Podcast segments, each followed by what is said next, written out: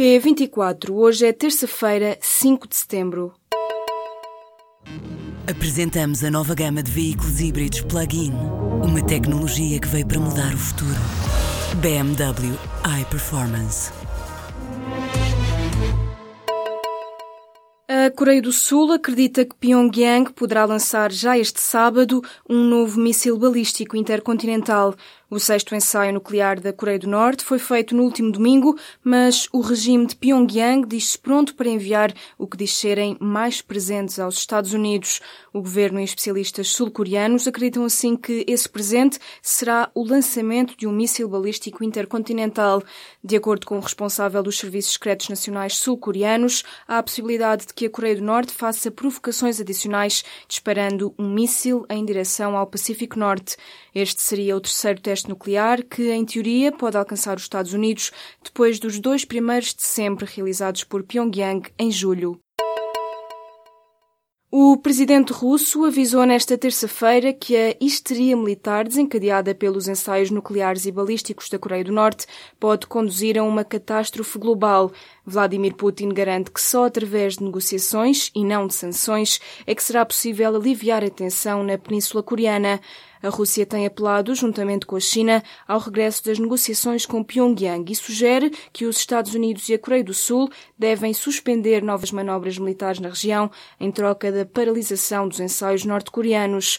Putin reafirmou ainda que o governo de Moscou condena os exercícios da Coreia do Norte, que considera uma provocação desestabilizadora da paz internacional. O Presidente da República defendeu nesta terça-feira o diálogo e concertação para resolver o conflito dos enfermeiros especialistas. Marcelo Rebelo de Sousa anunciou que vai receber em Belém, na próxima semana, as ordens profissionais ligadas à saúde. O Sindicato dos Enfermeiros entregou no fim de agosto um pré-aviso de greve nacional para os dias 11 a 15 deste mês. Estes profissionais exigem a introdução da categoria de especialista na carreira de enfermagem, com o respectivo aumento salarial e aplicação do regime das 35 horas de trabalho. Enfermeiros de quatro especialidades diferentes já mostraram intenção de entregar os seus títulos de especialista em protesto contra a falta de pagamento correspondente à atividade profissional. Portugal é um dos 26 Estados-membros afetados pelo comércio e distribuição de ovos contaminados com um pesticida. A informação consta na mais recente lista da Comissão Europeia. De acordo com dados de Bruxelas, só na Croácia e na Lituânia não foram ainda detectados os ovos contaminados. A crise atinge, além dos países da União Europeia, a Noruega, o Liechtenstein, a Suíça e a Rússia. Entretanto, o governo já reagiu e desvaloriza a posição da União Europeia de acordo com o Ministério da Agricultura, a referência de Bruxelas a Portugal refere-se apenas ao caso isolado de uma transação na Bélgica com ovos que estavam sinalizados e que foram comprados por um cidadão português. Mais de metade dos portugueses desconhece a origem da carne que compra. A conclusão é de um estudo da Associação de Suinicultura que coloca a carne de aves no primeiro lugar das preferências dos consumidores portugueses. Para 34% dos inquiridos, a carne mais saborosa é a do porco. A maioria não só se preocupa com a proveniência da carne, como não está disposta a fazer grandes investimentos na qualidade. Só 29% dos consumidores entrevistados para este estudo estão dispostos a pagar mais por carne mais tenra ou produzida sem corantes, conservantes e antibióticos. No ano passado, o setor da suinicultura produziu perto de 400 mil toneladas de carne, satisfazendo 74% das necessidades do mercado nacional e faturou 563 milhões de euros. Portugal está nos quartos de final do Mundial de Hóquei em Patins. A seleção portuguesa qualificou-se nesta terça-feira ao derrotar a França por 6-5 na terceira e última jornada do Grupo A. Gonçalo Alves, Helder Nunes e Reinaldo Ventura marcaram os golos que deram a vitória a Portugal. A seleção das Quinas joga nos quartos de final na quinta-feira contra Moçambique. Os autarcas de Pedrógão Grande, Castanheira de Pera e Figueiró dos Vinhos suspeitam que parte dos donativos para as vítimas de incêndios de 17 de junho foi desviado. A denúncia foi feita pelo autarca de Pedrógão Grande, Valdemar Alves, à RTP.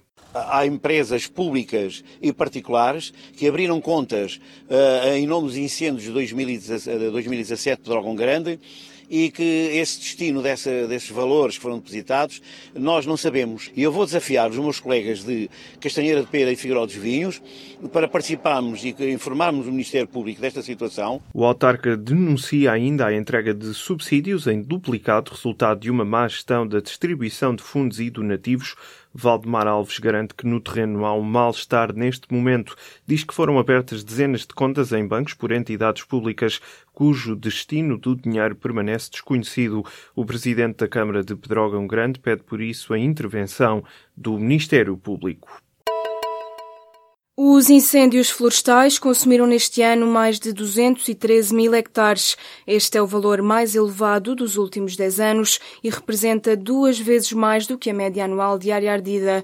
Mais de 20 mil hectares de áreas protegidas arderam este ano. O Parque Natural do Douro Internacional foi um dos mais afetados. O distrito com a maior área ardida neste ano é Castelo Branco, seguido de Santarém e Coimbra. Os seis maiores incêndios registados foram responsáveis por quase metade da área ardida em território nacional. O maior incêndio registado em Portugal foi o da Sertã, seguido dos incêndios de Pedrógão Grande, de Góis e de Mação.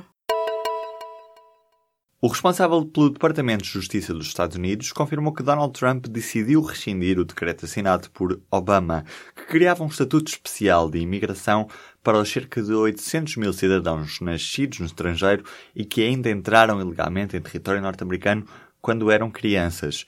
Jeff Sessions disse ainda que, no entendimento do Departamento de Justiça, se tratava de um programa inconstitucional. A decisão do presidente norte-americano, na prática, abre a porta à deportação de milhares de pessoas que cresceram nos Estados Unidos e nunca viveram noutro país. São jovens que frequentam as escolas e universidades ou já trabalham em empresas norte-americanas e que, ao alcançarem a maioridade, perdem estatuto de proteção contra a deportação para os países de origem. Passam assim a, de acordo com a lei, serem trabalhadores clandestinos ou imigrantes ilegais. As autoridades brasileiras vão abrir um inquérito por corrupção nos Jogos Olímpicos. O anúncio foi feito nesta terça-feira pela Polícia Brasileira na sequência de suspeitas da possível compra de votos no Comitê Olímpico Internacional. A TV Globo adianta que as autoridades fizeram várias buscas na residência de Carlos Nussmann, o presidente do Comitê Olímpico Brasileiro. Os elementos da polícia judiciária estiveram acompanhados por elementos da polícia francesa e norte-americana. A escolha do Rio de Janeiro foi decidida numa votação dos membros do Comitê Olímpico Internacional realizada a 2 de outubro de 2009 em Copenhaga.